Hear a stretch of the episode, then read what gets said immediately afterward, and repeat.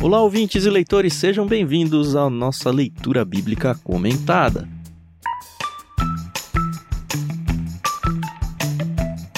Eu sou o Thiago André Monteiro, arroba Vulgutan, estou aqui com a Carol Simão e de volta, que bom, com o nosso querido Tiago Moreira, que topou gravar com a gente a carta de Paulo aos Efésios. Bom dia, Carol, e bom dia, Tiago, como vocês estão? Oi, pessoal, tudo bem? Aqui é a Carol Simão. Mas será que foi Paulo mesmo que escreveu as cartas aos Efésios? E será que foi aos Efésios, né? é, esse é mais polêmico. é, é. Olá, pessoal, muito bom estar de volta com vocês para mais uma gravação. Então senti falta desse período. Continue acompanhando aí a gravação de Oséias com o Ricardinho. Foi muito bom, muito gostoso continuar ouvindo vocês. E é bom poder estar de volta por esse período. As coisas estão caminhando, se colocando em ordem aí no ministério, nas novas coisas que eu assumi, nos meus estudos. E é bom poder estar aqui mais um tempinho estudando a palavra de Deus com vocês. Queria lembrar a todos os ouvintes que a gente faz a transmissão dessas gravações do LBC sempre no Discord. A gente tem uma comunidade literária onde a gente lê vários livros, a Bíblia, inclusive, e também faz a transmissão de todos os nossos podcasts.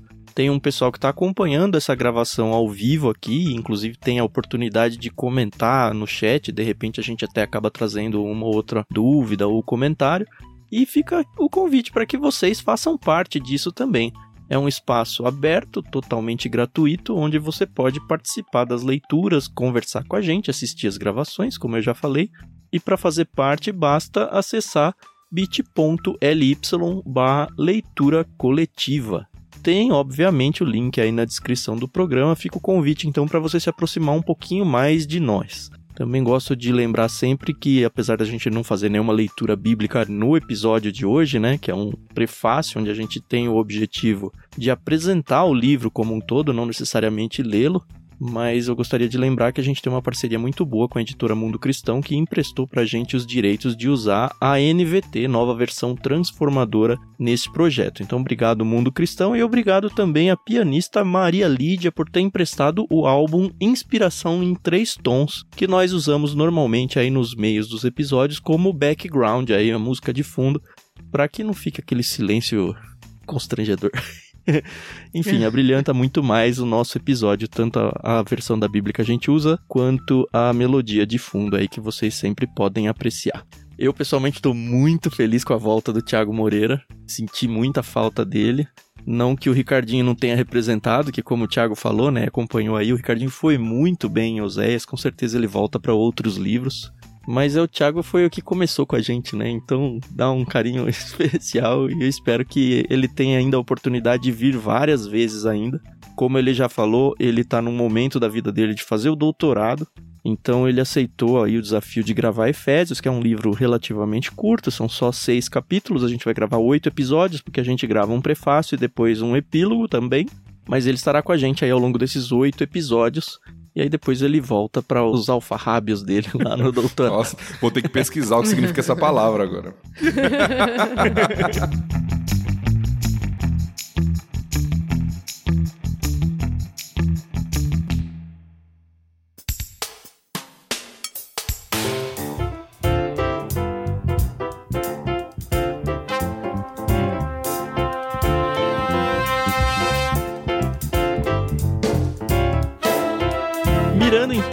de Efésios, da mesma forma que nós fizemos quando a gente apresentou Gênesis e quando a gente apresentou Lucas, e acho que também quando a gente apresentou os Salmos, como a gente está entrando pela primeira vez numa literatura epistolar, que é uma literatura de cartas do Novo Testamento, eu acho que se faz muito necessário não só a gente apresentar o livro de Efésios, mas a gente apresentar também o estilo literário de cartas e também contextualizar, obviamente, tanto a cidade que recebe isso, né, Éfeso, quanto o próprio autor Paulo, até porque nós não passamos ainda pelo livro de Atos que relata o quem é Paulo, um pouco sobre a vida dele, como aconteceu tudo. Então, se você é novo nas escrituras, talvez você vá perder muita informação se você não tiver um pouquinho desse pano de fundo. Então, a gente vai ajudar vocês também, começando esse episódio falando um pouco sobre a literatura epistolar, né? E sobre a vida do apóstolo Paulo. Bom, é isso. Você que é o doutor, como você pode começar? Vamos começar por qual deles? Por Paulo ou pelo gênero? O que, que vocês preferem? Eu acho que o gênero talvez seja mais interessante. É legal. Então vamos lá, vamos começar a conversar um pouquinho então sobre o que, que é uma carta bíblica ou uma epístola. Uhum. Talvez você já ouviu esse termo também, na sua Bíblia pode estar escrito lá Epístola de Paulo aos Efésios, porque é um nome também utilizado.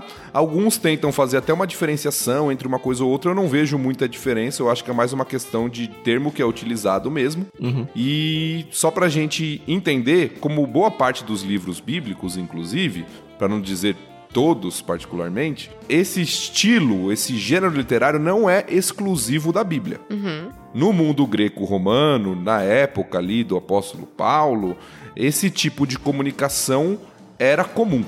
Não tinha o Zap Zap ainda, né? Nem o e-mail ainda. Exatamente. Só, que já é velho.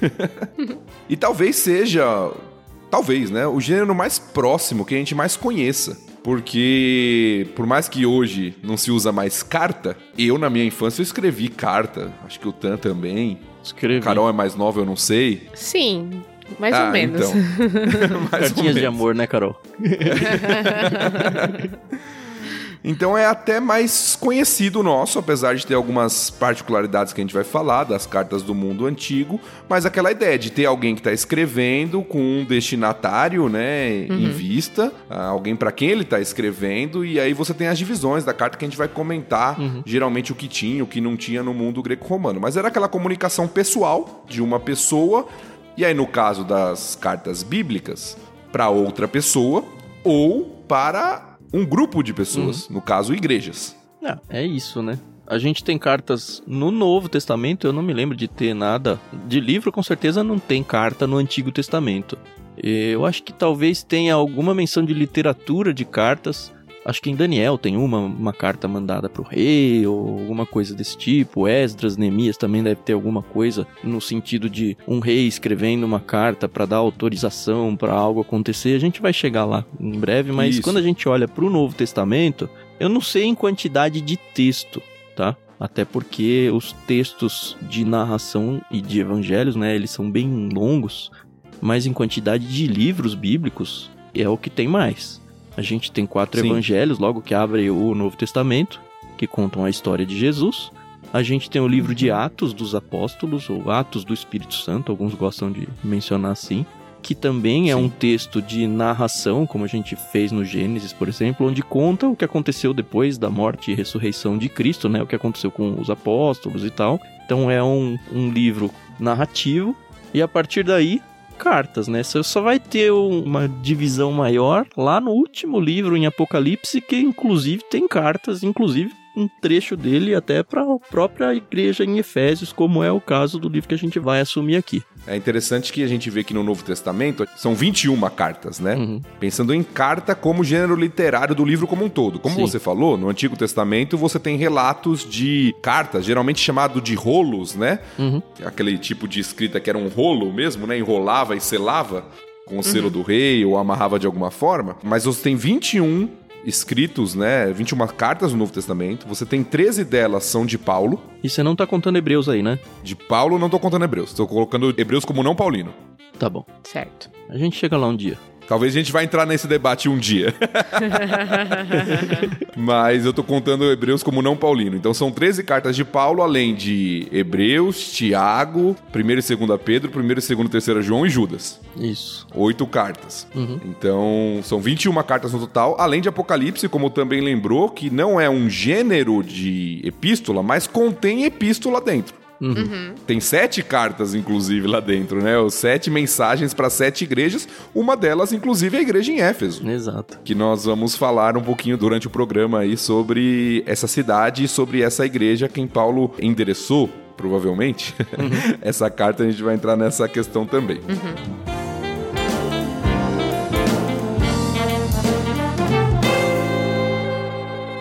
É interessante a gente pensar também, quando a gente fala de carta, antes da gente seguir, que geralmente a carta tinha algumas características comuns. Hum.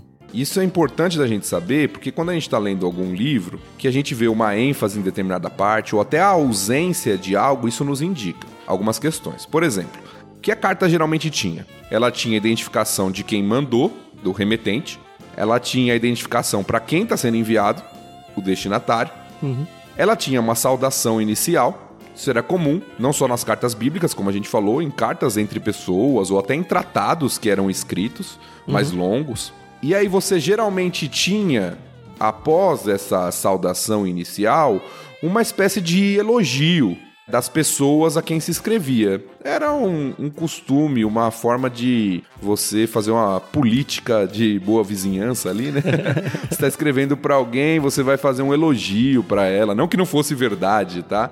Mas era comum do gênero literário. E aí depois você entra no próprio conteúdo do ensino, e no final vai ter a saudação, benção final, tudo isso. Por que eu tô contando isso?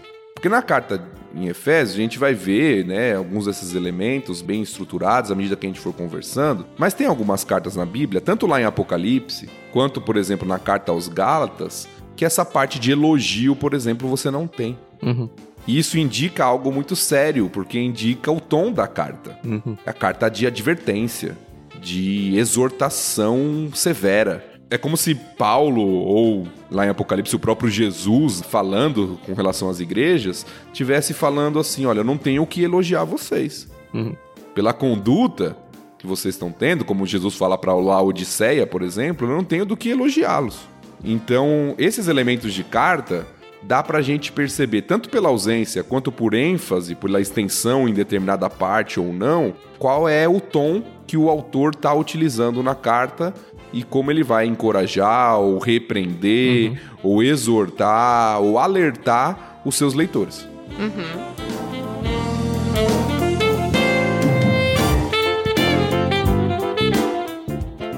Eu só queria mencionar mais uma coisa antes da gente partir para o autor da carta, né? Pra gente falar um pouquinho sobre o Paulo. E dizer que o pessoal que é rato de igreja aí, ou frequenta igrejas a longa data aí, eles normalmente têm uma identificação maior com cartas. E eu queria explicar por que, que isso acontece, né?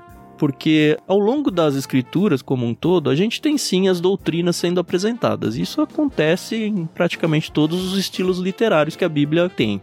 Só que a carta, ela normalmente se foca em questões doutrinárias. No caso de Efésios, por exemplo, a gente vai mencionar metade do livro é só doutrina. E a segunda metade é a aplicação dessa doutrina, né? Um jeito da gente imaginar. Então, quando a gente vai para uma pregação numa igreja, por exemplo, normalmente a ideia é instruir a igreja de alguma coisa. Então, acho que nada mais comum do que o líder, o pastor, o presbítero, seja lá quem for, usar as cartas, sejam as de Paulo ou dos outros autores aí, que já tem essa doutrina bem desenhada e bem discriminada, usar simplesmente para da mesma forma que esses autores instruíram suas igrejas aí os destinatários dessas cartas, eles façam a mesma coisa junto com os membros da sua igreja.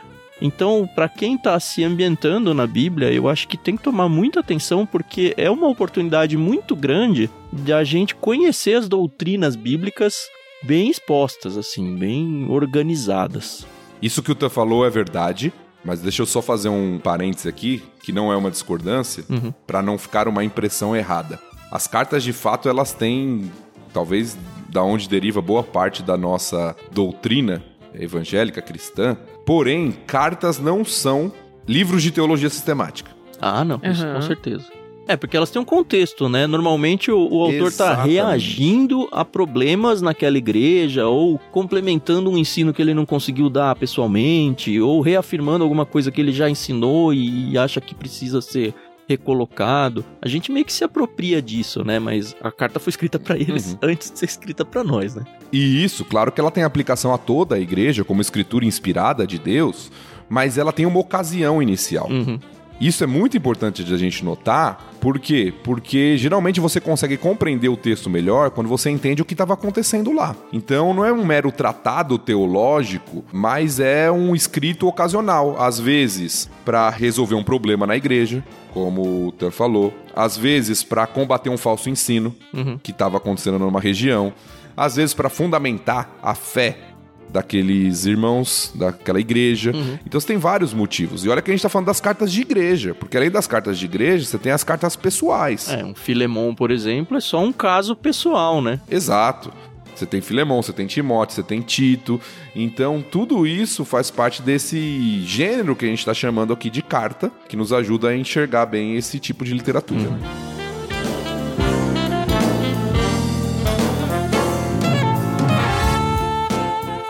E aí, por que, que a autoria de Paulo está sendo questionada? Para mim sempre foi Paulo, né? Porque tanto que ele abre o livro de Efésios, né, falando eu, Paulo, apóstolo de Cristo Jesus, Uhum. Então eu nunca tive problemas com a autoria, como, por exemplo, Hebreus, muitas pessoas questionam por não ter uma assinatura uhum. ali, né? Sim. Mas aí eu fui estudar para LBC e aí tava falando que pode ter sido aí um discípulo dele, alguém posterior a ele. E aí tem assim uma série de argumentos para comprovar essa essa tese, né? E aí eu, né, já vim aqui com aquelas dúvidas, né? Como assim? na verdade, nós que cremos na inspiração e inerrância bíblica, não temos muito problema com isso. Uhum. É claro é, que sim, no, sim. nos livros de introdução bíblica, às vezes até na sua Bíblia, você vai ver as pessoas comentando sobre isso. Por quê? Porque no debate acadêmico tem pessoas que debatem essa questão. Sim. Ah, será que foi Paulo mesmo? Ah, uhum. não foi um por causa de eventos ou de vocabulário, da forma como é escrita? Será que não foi uma segunda geração, discípulos de Paulo, ou outra pessoa se fazendo por Paulo? Alguém tentando copiar o estilo para ganhar uma é, autoridade exato. que não tinha. Sempre aparece essas coisas. Assim, a impressão que eu tenho é que é sempre liberais tentando desconstruir a Bíblia, sabe? Exato, mas geralmente o é mesmo, né? No geral uhum. é. Uhum. Porque nós que partimos da inspiração bíblica, inerrância, tá escrito lá que é Paulo, pra gente tá resolvido é Paulo. Uhum. Sim com certeza. Entende? Então Paulo escreveu, no caso de Hebreus, como você falou, não, não tem assinatura uhum. de Paulo lá, então há debate, uhum, e aí o sim. debate é, é válido, apesar de ser difícil definir, né? Uhum. Quem é o autor. O que não invalida a carta em si também, né? Mas, enfim. Claro, claro, claro. Porque a autoria era só um dos critérios uhum. para ser considerado uma carta inspirada por Deus mesmo, né? Sim. Mas no caso de Efésios a gente não teria problema. Na questão de Efésios, a dificuldade que alguns sugerem é com relação ao destinatário, uhum. Não tanto ao autor. Por quê? Hum. Porque a expressão em Éfeso. Que aparece no verso 1, né? Isso, lá no versículo 1. Eu vou ler o verso 1 aqui só pra gente não ficar no ar, tá? Eu, Paulo, apóstolo de Cristo Jesus, pela vontade de Deus, escrevo esta carta ao povo santo em Éfeso, seguidores fiéis de Cristo Jesus. Assim, no português não tem dúvida nenhuma, ó, foi Paulo para os Efésios, para o pessoal lá em Éfeso. Mas como o Thiago tá falando aí a questão do destinatário, né, de Éfeso, eu acho que vale continuar aí o seu argumento aí, Tiago. Sim, é porque em alguns manuscritos, em algumas cópias do texto bíblico, não aparece a expressão em Éfeso. Uhum. Tem só lá aos santos. E isso levou alguns na história a conjecturar que talvez essa carta não foi destinada a uma comunidade específica, como a igreja em Éfeso, mas era uma carta de Paulo e uma carta circular, para circular entre as igrejas. Uhum. Hum. Esse termo é importante, tá? Carta circular. Uhum. Éfeso fazia parte das chamadas cidades da Ásia Menor ali, né? Do lado esquerdo ali de Israel, do lado direito ali da Grécia, na parte norte ali do Mar Mediterrâneo. Onde fica a Turquia hoje ali. Isso. Tem um conjunto de cidades que se tornaram ali um conjunto de igrejas de ação de Paulo, né? A gente vai falar daqui a pouco sobre isso. Mas faria muito sentido, principalmente sendo uma carta de cunho mais doutrinário, não tão pessoal quanto outras cartas, que essa carta tivesse como destinatário um grupo de igrejas e não somente uma igreja em Éfeso. Por isso acho que é dúvida. É, e pela questão, principalmente pela questão também das cópias, né? Eu, particularmente, entendo, por mais que não seja a minha área assim de profundidade, essa questão que chamam de crítica textual, né, observação dos manuscritos e tudo, eu opto pela posição que entende que Éfeso foi a cidade, a igreja para quem Paulo uhum. escreveu, e isso não impede da carta ter circulado entre outras igrejas. A gente vê isso em outras cartas das Escrituras, inclusive. Lá uhum. no final da carta de Colossenses, Paulo fala para depois que for lida na igreja de Colossos, essa carta ser enviada para o de Laodiceia. Uhum. Uhum. Então, essa questão do circular do escrito bíblico lá no primeiro século era comum. Sim. Até em Apocalipse que a gente falou. João não escreveu sete livros de Apocalipse. Ele escreveu um que circulou entre as igrejas. Uhum. Passou por Éfeso, foi para Pérgamo, Tiatira, Sardes, né? Passou pelas sete igrejas ali da Ásia Menor. Então, eu entendo que Éfeso é, de fato, foi a igreja para quem Paulo escreveu. E que provavelmente esse escrito circulou Uhum. realmente entre as igrejas ali da Ásia Menor, depois foi chegando até nós, né, os dias de hoje. É, e a gente tem que lembrar um fato meio óbvio, assim, mas talvez passe batido se a gente não prestar atenção, né? Isso tudo foi muito antes de existir imprensa, né? Então ele escreveu uma carta de punho, mandou essa carta fisicamente pra lá, e aí falar circular, como é que isso acontece? O cara vai no Xerox? Não, não tem isso, sabe? O que eles faziam era copiar à mão, né, essas cartas, aí por isso que tem um monte de manuscrito diferente. E aí talvez se você vai gerar uma cópia que vai circular, talvez faça sentido justamente você tirar esse em Éfeso aí do começo e, sei lá, às vezes até colocar o nome de outra igreja. Coisa que nunca foi encontrado, nenhum manuscrito com outro nome, tá? Apesar de os pais da igreja, um inclusive mencionar que, ah, pode ser. Ele menciona enfaticamente que era pra Laodiceia, mas a gente não tem manuscritos com o nome de outras igrejas. O que a gente tem é manuscritos em Éfeso e manuscritos que não tem nada. O que Sim. a gente percebe aí entre os eruditos que tentam questionar isso é olhando para o conteúdo da carta, porque era muito comum em Paulo, nas cartas de Paulo, dentro da carta como um todo, ele mencionar pessoas, ele mencionar situações, ele mandar um Sim, abraço para não sei quem, sabe? Uma coisa normal de uma carta. Coisa que não acontece em Éfeso. Por isso que as pessoas falam: opa, peraí. O Paulo ficou de dois a três anos trabalhando e implantando essa igreja em Éfeso. Então, obviamente, ele tinha muitos laços com pessoas lá. Seria muito estranho ele mandar uma carta pra lá e ele não pegar nenhum trecho, nenhum trechinho dessa carta e mencionar, ó, fulano, manda um beijo pra não sei quem, sabe? Esse tipo de coisa que a gente vê muito nas outras cartas. Eu acho que daí surge a estranheza que faz as pessoas questionarem se de fato era Éfeso ou se era mais ampla. Eu já vi gente, por Uhum. exemplo, falando: olha, na verdade a carta tinha uma lacuna ali, não tinha escrito em Éfeso. E aí cada igreja, quando ia passar para outra, preenchia essa lacuna. Mas também não tem argumento factual para dizer, ó, é, foi isso. São só ideias e que na real tanto faz, né? Porque o que importa mesmo é o conteúdo e a gente tá mais interessado nisso. Exato. Mas acho que é interessante a gente pontuar que existe esse debate, né? E não Sim. desqualificar a carta por causa disso. Isso eu acho que é o mais importante. Ah, com certeza. Eu acho que o que o pastor Tiago falou sobre tá na Bíblia e a gente tá em paz com isso é, é muito real. Eu realmente, como eu falei, eu nunca tinha questionado nem autor, nem destinatário, nada disso. Mas, assim, é interessante ver como tem muitas pessoas que argumentam e tem bons argumentos até pra te fazerem pensar, né? E uma das coisas que eu vi aqui, em relação ainda sobre a autoria de Paulo, é que no tempo em que Paulo estava preso, que foi a época em que essa carta foi escrita, existiam alguns falsos profetas e. e enfim, pessoas que estavam ali fingindo, né? E aí assinaram como se fosse Paulo. Isso aqui o cara argumentando que não era Paulo. Uhum. Pra que tivesse uma validade melhor entre as pessoas que iriam receber a carta. Ah, não, aqui ó, foi Paulo que escreveu, então eu vou acreditar no que tá escrito. Mas uma coisa que é, diferencia essa carta de outras que Paulo escreveu, além disso que o Tan falou, é que essa é uma carta. Isso foi no que eu li, tá, gente? Uhum. Eu até fui pesquisar melhor. Uhum. É que essa é uma carta mais dox, doxo, doxológica. Doxológica. Doxológica, isso. E não doutrinária. Aí eu fui pesquisar o que que era doxologia, porque.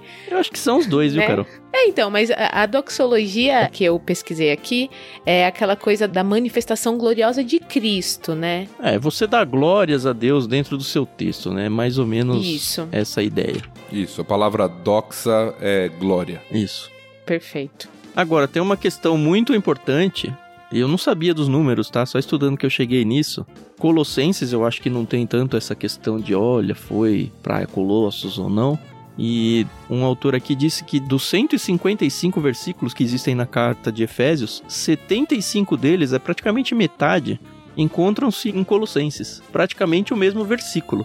Então, assim, por que, que não seria o mesmo autor, sabe? E lembrando que Colossenses também foi escrito mais ou menos na mesma época, né? Então, Uhum. faz todo sentido o mesmo autor escrever as coisas muito parecidas para duas igrejas. É, e principalmente na parte exortativa, né? Isso. Quando vai falar que o marido tem que agir assim, a esposa tem que agir assim, o filho, o pai, o senhor, o servo. É, esse padrãozinho se repete realmente nessas duas cartas aí de Paulo.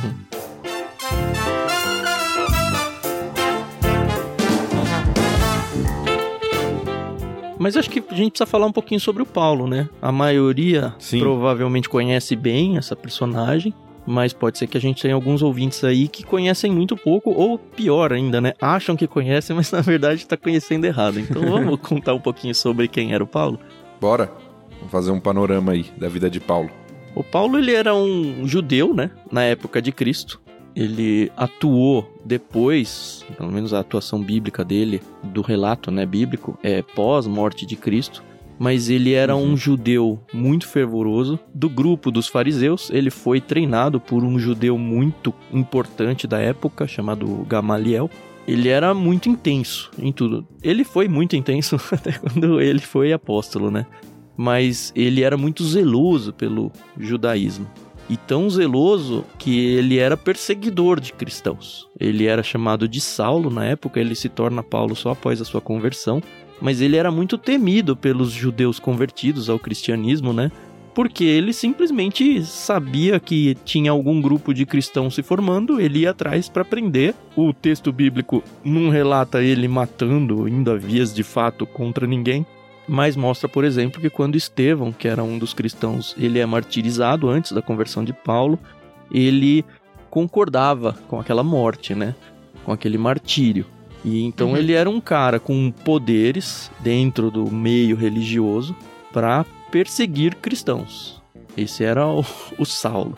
Era alguém que conhecia bastante da lei, né? Um estudioso, conhecia bastante o Antigo Testamento, quando a gente fala assim da lei, né? Da palavra, da escritura judaica, conhecia bastante. E o nome dele, né? Saulo, vem de Saul, do rei Saul. Uhum. É o mesmo nome, né? É o mesmo nome, só que em grego, né? Do rei Saul do Antigo Testamento. E ele passa a usar o nome Paulo, que na verdade, às vezes as pessoas podem ter aquela impressão do Antigo Testamento como Abrão e Abraão, ou Sara e Sarai, a gente passou por isso em Gênesis, onde Deus muda o nome das pessoas porque tem um significado. Mas na verdade, Paulo é apenas o nome que era usado no mundo gentílico. Uhum. Então, não é uma mudança de significado necessariamente no nome, mas era um nome que Paulo passa a usar principalmente quando ele vai, já convertido, pregar o evangelho entre os gentios. Uhum. Entendi. A conversão dele é toda. Toda essa história é narrada no livro de Atos, tá? A gente vai entrar com muitos detalhes quando a gente chegar lá. Mas a conversão dele acontece justamente quando ele estava indo para um local para perseguir cristãos, né? Para prender alguns cristãos. E aí Jesus aparece para ele, né? Num milagre, assim, uma luz do céu, cega ele. Enfim, é uma cena bem bonita que a gente vai chegar um dia. E basicamente uma voz vem e fala: Saulo, Saulo, por que, que você está me perseguindo, né? E aí ele tem o, o contexto lá, todo o relato da sua conversão maravilhosa. E de fato, assim, é uma das maiores conversões, assim, no sentido de converter e mudar de rota, né? Porque do nada ele se torna um. Do mesmo jeito que ele era um judeu ferrenho e fervoroso, ele se torna um cristão fervoroso. E os judeus que gostavam dele, de repente, estão tentando capturá-lo também. E, enfim, ele se tornou um cristão. No começo demora um pouquinho para os cristãos se convencerem que de fato ele foi convertido, mas assim, a, a própria ação dele, né, as ações dele deixam, aliás, não deixam, né, nenhuma dúvida disso. E muito rapidamente ele se torna o principal nome do evangelismo aos gentios. Aqui acho que é interessante, porque apesar de ele ter um background judeu muito grande, ele não é um evangelista dos judeus, ele é um evangelista para os gentios.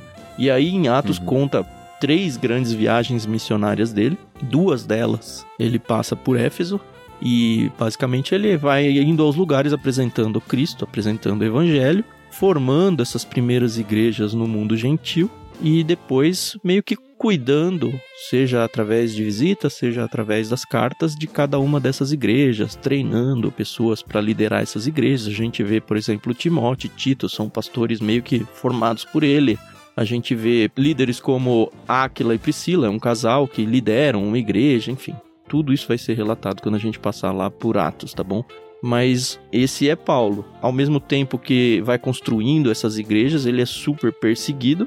E nessa perseguição ele acaba do mesmo jeito assim que Cristo, sabe, preso em Jerusalém. Ele é um cidadão romano por nascimento e por direito, tem duas vertentes na vida dele que o tornam um cidadão romano. E sendo cidadão romano, ele tinha direito de ser julgado em Roma por César, né? Ele apela isso. E o fim da vida dele, pelo menos no relato bíblico, a gente vê ele preso em Roma, que é onde ele escreve as cartas da prisão, né? Dentre elas, a carta em Efésios é uma delas. Isso. Carta de Filipenses, Efésios, Colossenses e Filemão são chamadas de cartas da prisão porque elas são escritas entre 60 e 62 depois de Cristo, quando Paulo está lá preso aguardando o julgamento. Uhum. Tá? Então é como acaba o livro de Atos, para só você situar todo esse relato panorâmico que a gente deu, você vai encontrar a partir do capítulo 8 de Atos. No capítulo 8 é onde Paulo tá Saulo ainda, né? Envolvido lá com a conspiração da morte de Estevão. Depois, no capítulo 9, é a sua conversão. E a partir do capítulo 13, Paulo se torna o personagem principal do livro de Atos e as suas viagens missionárias vão sendo relatadas, né? Do capítulo 3 até o 28, onde termina o livro, onde Paulo está encarcerado e aí nós temos essa escrita para essa cidade, para essa igreja, na verdade, nessa cidade que a gente vai comentar mais um pouquinho hoje, que é a cidade e a igreja de Éfeso.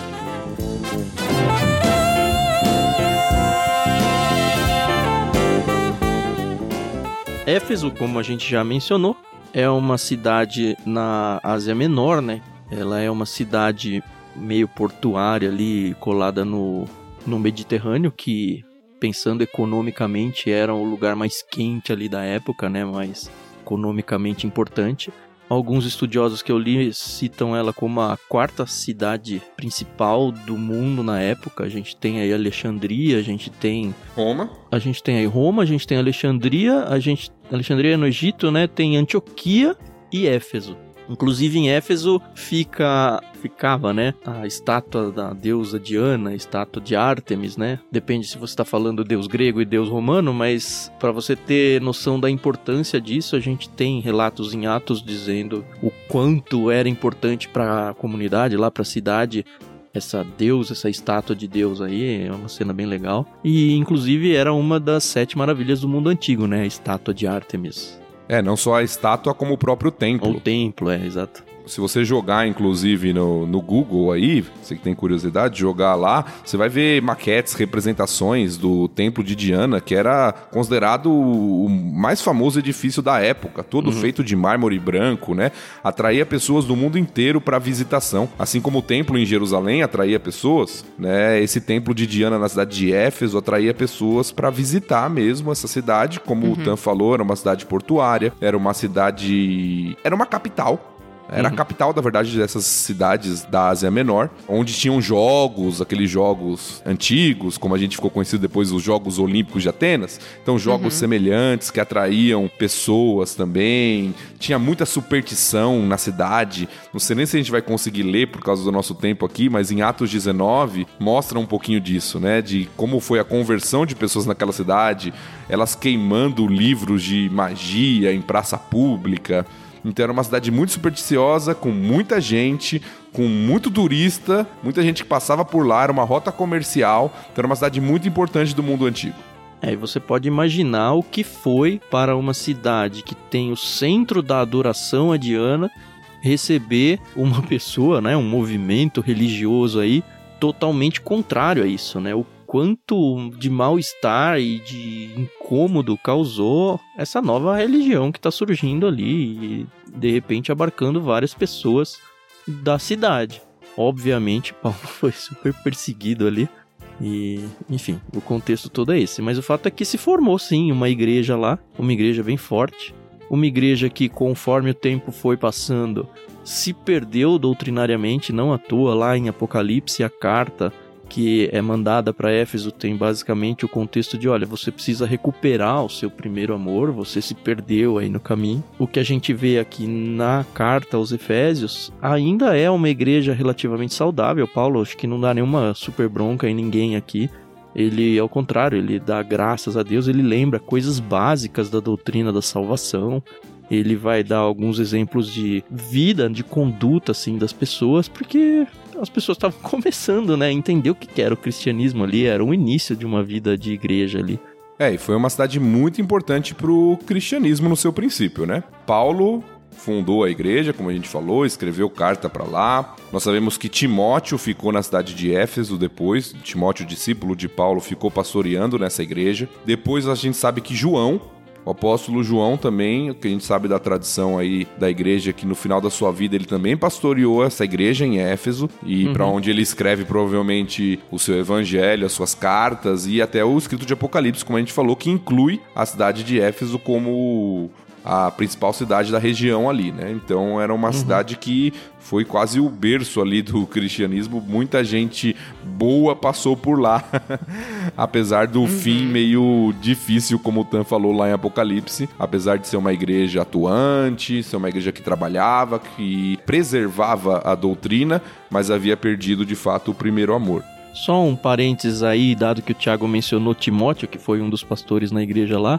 é o mesmo Timóteo que aparece no Novo Testamento aqui, só que a gente tem que lembrar que a carta aqui que recebe o nome, 1 e 2 Timóteo, não é escrita por Timóteo, ao contrário, é uma carta, duas no caso, né?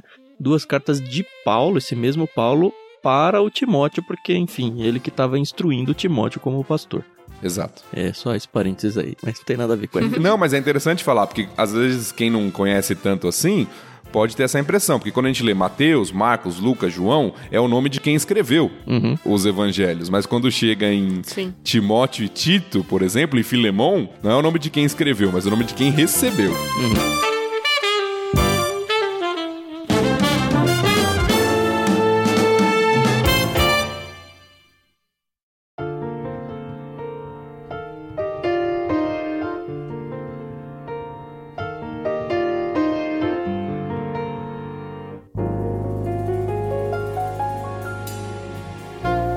Que, que a gente tem dentro da carta de Efésios, pensando aí num panorama do que a gente vai encontrar nos próximos episódios aí?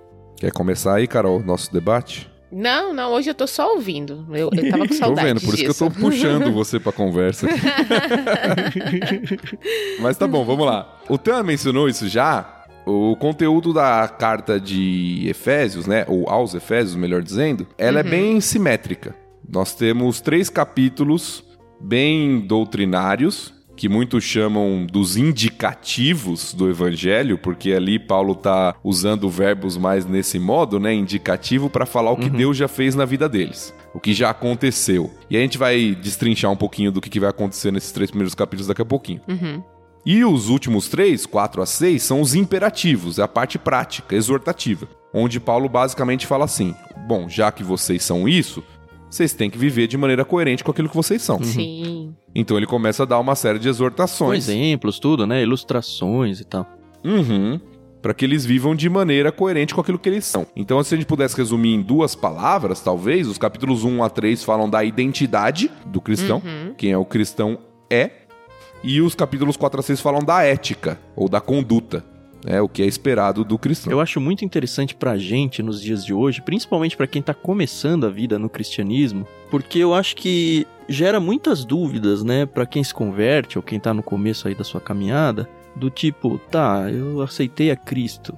E agora? O que, que é exatamente isso? E perguntas básicas, assim, cara, o que, que é a salvação? O que, que significa esse negócio de Jesus tá no meu coração, sabe? De eu entreguei a minha vida para Jesus o que, que é esperado de mim agora?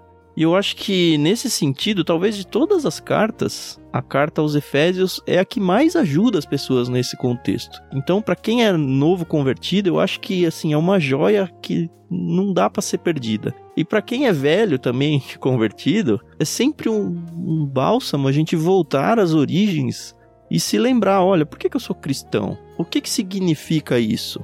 Quem é Deus? O que é a salvação? O que, que significa Jesus morreu na cruz por mim, sabe? E Paulo vai passar, nesses três primeiros capítulos principalmente, por tudo isso, de uma forma bem sistemática, né? A gente sabe que a carta não é uma teologia sistemática, mas pensando nessas bases do cristianismo, a gente pode muito facilmente sistematizar isso e principalmente fugir das heresias, né? Fugir da monte de coisa louca que as pessoas inventam por aí Porque ao mesmo tempo que ela apresenta uma doutrina muito clara, ela é, como eu falei, ela é muito clara e muito simples de ser entendida.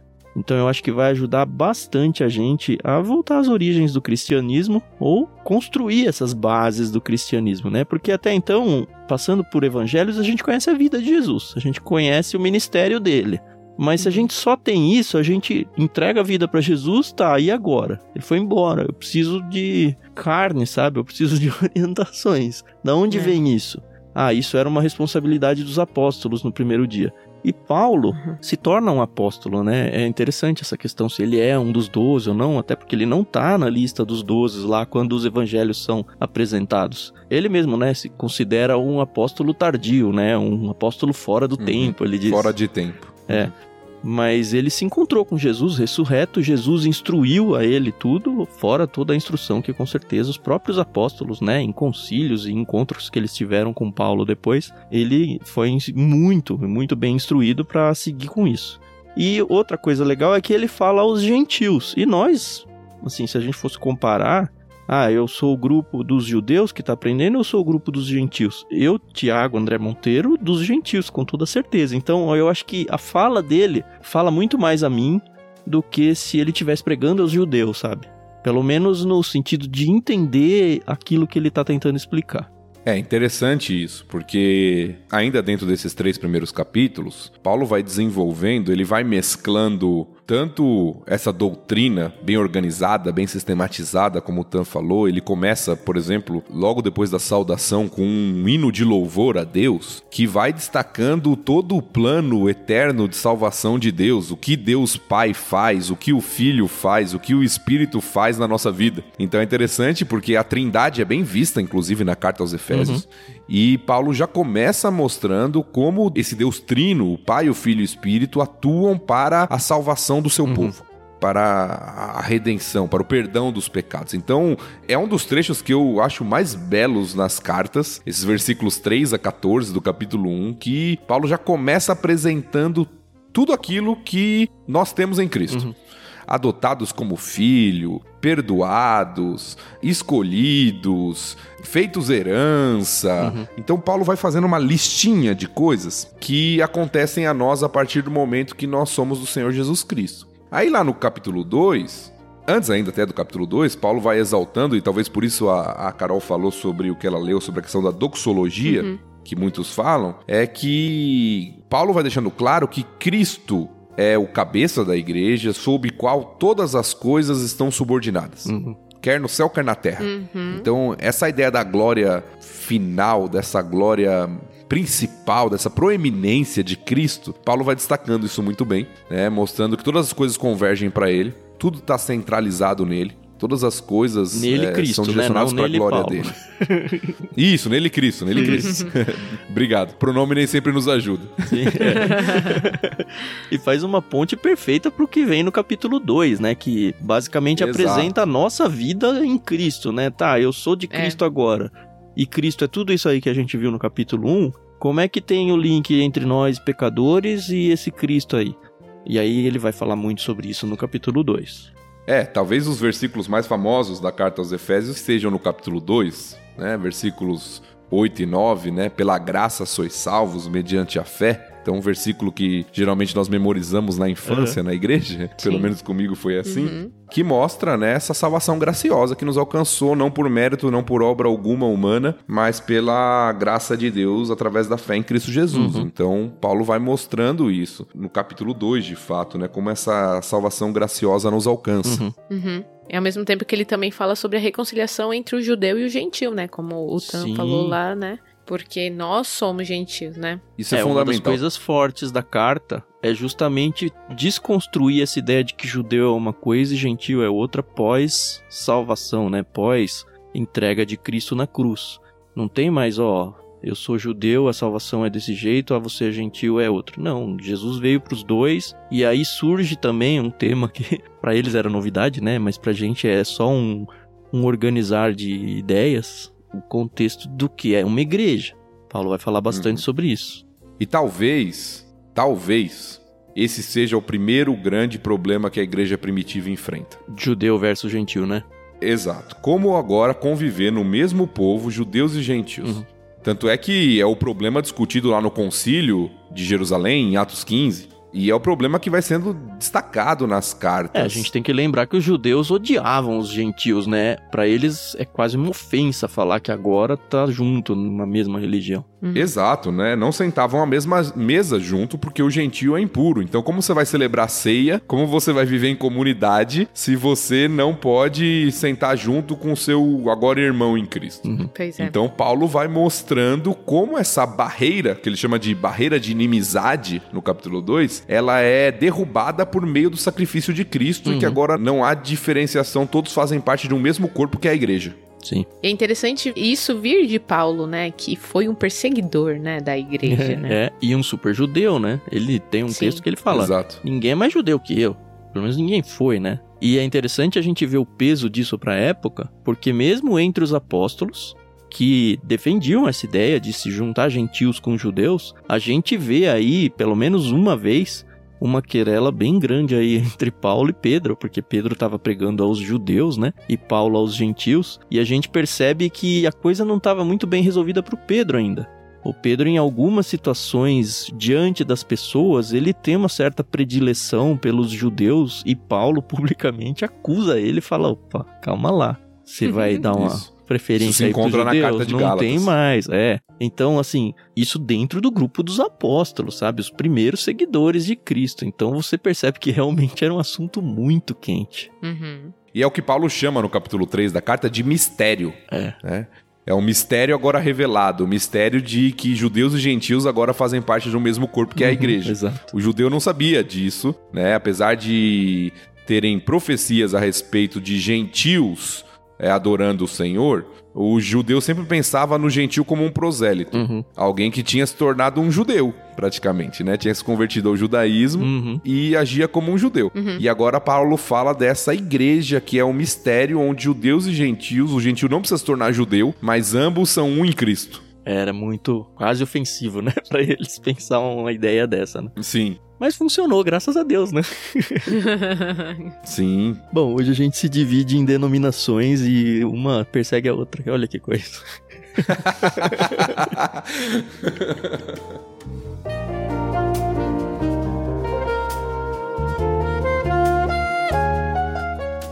Aí a gente parte para a segunda parte, né, que são os capítulos 4 a 6, que são muito mais práticos, né? Ele apresenta muita doutrina aí dos 4 a 6.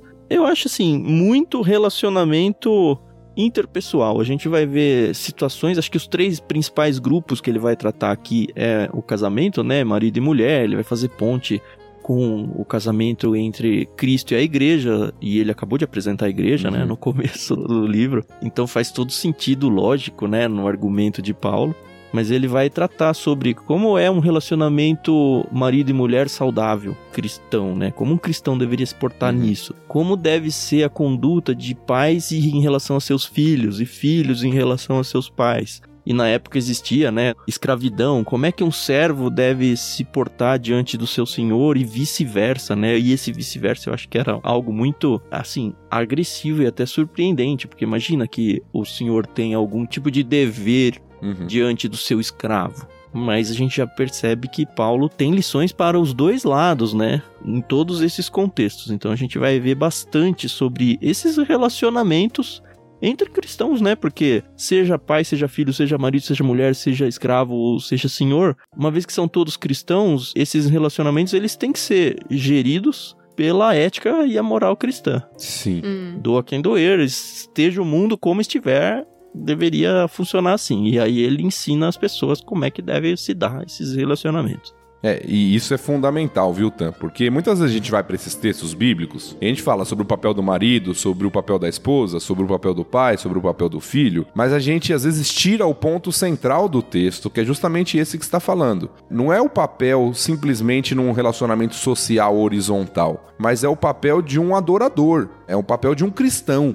Tanto é que o versículo 1 do capítulo 4, que é o que faz a transição entre os três primeiros capítulos do que vem em seguida, é, é o versículo chave que tem que ser lido, todo o restante da carta tem que ser lido à luz desse. Quando ele fala assim: Portanto, como prisioneiro no Senhor, suplico-lhes que vivam de modo digno do chamado que receberam. partir daí, tudo que Paulo vai falar é como viver de maneira digna da salvação que a gente recebeu, ou do chamado, como ele diz aqui. Ou seja, como eu vivo de maneira digna da vocação, como eu adoro ao Senhor com a minha vida. Ah, sendo um marido que ama minha esposa, sendo um pai que ensina meus filhos, sendo um senhor ou um servo que age de determinada maneira, sendo alguém que promove a unidade da igreja, ele vai falar muito da unidade da igreja no capítulo 4, sendo alguém que serve com os dons e talentos recebidos do Senhor. Ou seja, é assim que eu vivo de maneira digna. Inclusive essa palavrinha viver aí, traduzida como viver aqui na NVT, ou como andar em algumas versões mais antigas, é uma palavrinha-chave da carta aos Efésios também. É como eu devo me comportar, como eu devo viver, como deve ser a minha A minha conduta, como conduta, cristão. Né? Isso. Sim, sim. E o legal é que ele te apresenta armas, né? E uma armadura pra você poder se revestir e poder enfrentar, né? Todas as dificuldades que um cristão vai enfrentar na vida, né? Isso. Exato, ele conclui a carta com isso, né? É, no capítulo 6. Ele termina a carta mostrando que fazer tudo isso é uma guerra, é uma batalha, e você tem que estar vigilante e preparado e armado, Uhum. né, para isso. Uhum. Por mais que a nossa vida corriqueira pareça uma coisa normal, uma vez que nos tornamos cristãos, a gente entra numa batalha espiritual, né? Uhum. Talvez Sim. a gente não esteja vendo os demônios atuando e tal, mas isso não quer dizer que eles não existam e principalmente que eles não influenciam as ações e as decisões que a gente faz na nossa vida. É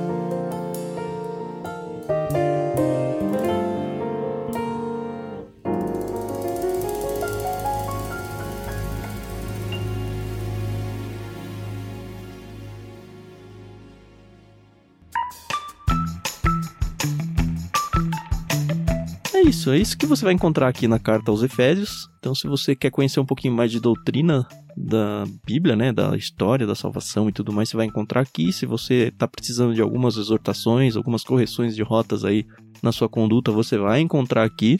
e eu espero realmente que seja um caminho bem gostoso pra gente trilhar, como tem sido todos os livros que a gente faz aqui no LBC, né? É, e se você quiser também relembrar, entender melhor ou relembrar a beleza da graça de Cristo, do que é ser igreja, também vai encontrar nessa carta que a gente vai caminhar junto nas próximas semanas aí. Nossa, eu tô muito feliz com o retorno aí do Thiago. Feliz por a gente entrar na nossa primeira carta, né? Vai ser um desafio novo. A gente já teve alguns desafios e cada um tem a- as suas características muito diferentes. Então, tratar com um texto epistolar vai ser outro desafio pra gente aqui.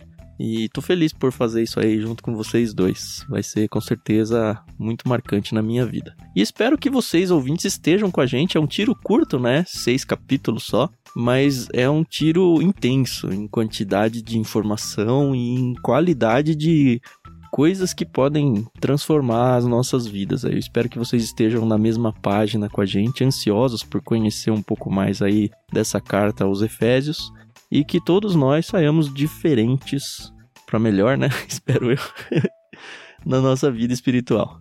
É isso aí, eu tô animada. Ai, já tô vendo que eu vou ficar mais calada aprendendo aqui um monte, mas eu acho isso excelente. Que é isso, Carol? Você é a voz feminina da sabedoria no nosso meio e você quer ficar calada? Você tem que falar, minha filha. Não, eu vou, eu vou.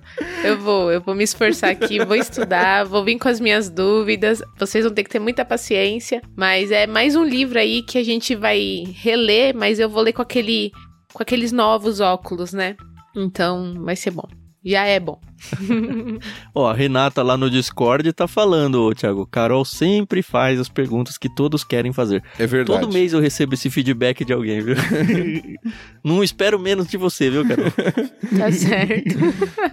Pessoal, muito bom estar de volta com vocês. É muito gostoso, senti muita falta de estar gravando com vocês, de estar toda semana aqui junto, conversando com vocês sobre a Bíblia. É bom estudar a palavra, é muito melhor estudar entre amigos. Então, muito gostoso fazer isso com vocês novamente. Espero que a gente tenha esses dois meses de gravação aí, essas oito semanas, um período realmente muito gostoso de aprendizado para todos nós. Legal, e você ouvinte fica com a gente, já sabe, a gente tem episódios toda semana. Aproveita para apresentar esse podcast para outras pessoas, né? Divulgar dentro da sua igreja local. A gente acho que nunca falou isso, né? A coisa mais óbvia do mundo. Se você é cristão e faz parte de uma igreja local, faz com que a sua liderança, os líderes dos pequenos grupos, se a sua igreja trabalha com pequenos grupos, conheçam o LBC para que mais e mais cristãos conheçam o projeto e sejam edificados aqui com o que a gente tem feito aí semana após semana. Lembre-se que você pode fazer parte lá no Discord, conversar com a gente, tirar suas dúvidas, assistir as gravações, ler a Bíblia junto com a gente, comentar os trechos que você for lendo. A gente tem espaços para dentro do livro de Efésios você fazer a sua leitura e ir comentando, interagindo até com o que você for ouvindo dentro do podcast, tudo dentro do Discord. Vai aí na descrição do programa, não esquece de fazer isso. E se você quer abençoar o nosso ministério, se tornando um dos nossos mantenedores missionários aí, a gente tem um esquema de financiamento coletivo no Catarse. Olha o nosso projeto com carinho, tá? É só acessar catarse com S me barra ictus. Lembrando que ictus se escreve I-C-H-T-H-U-S. Acessa pelo menos lá o conteúdo, lê o que, que nós propomos e se fizer sentido para vocês, torne um dos nossos mantenedores para que esse projeto continue existindo por muito, muitos anos ainda. Obrigado a todos os ouvintes, até semana que vem. Tchau, tchau. Isso aí, pessoal. Muito obrigada. Tchau. Até, pessoal. Nos vemos em Efésios capítulo 1. Leia o capítulo 1 de Efésios e venha preparado para conversar conosco um pouquinho sobre isso.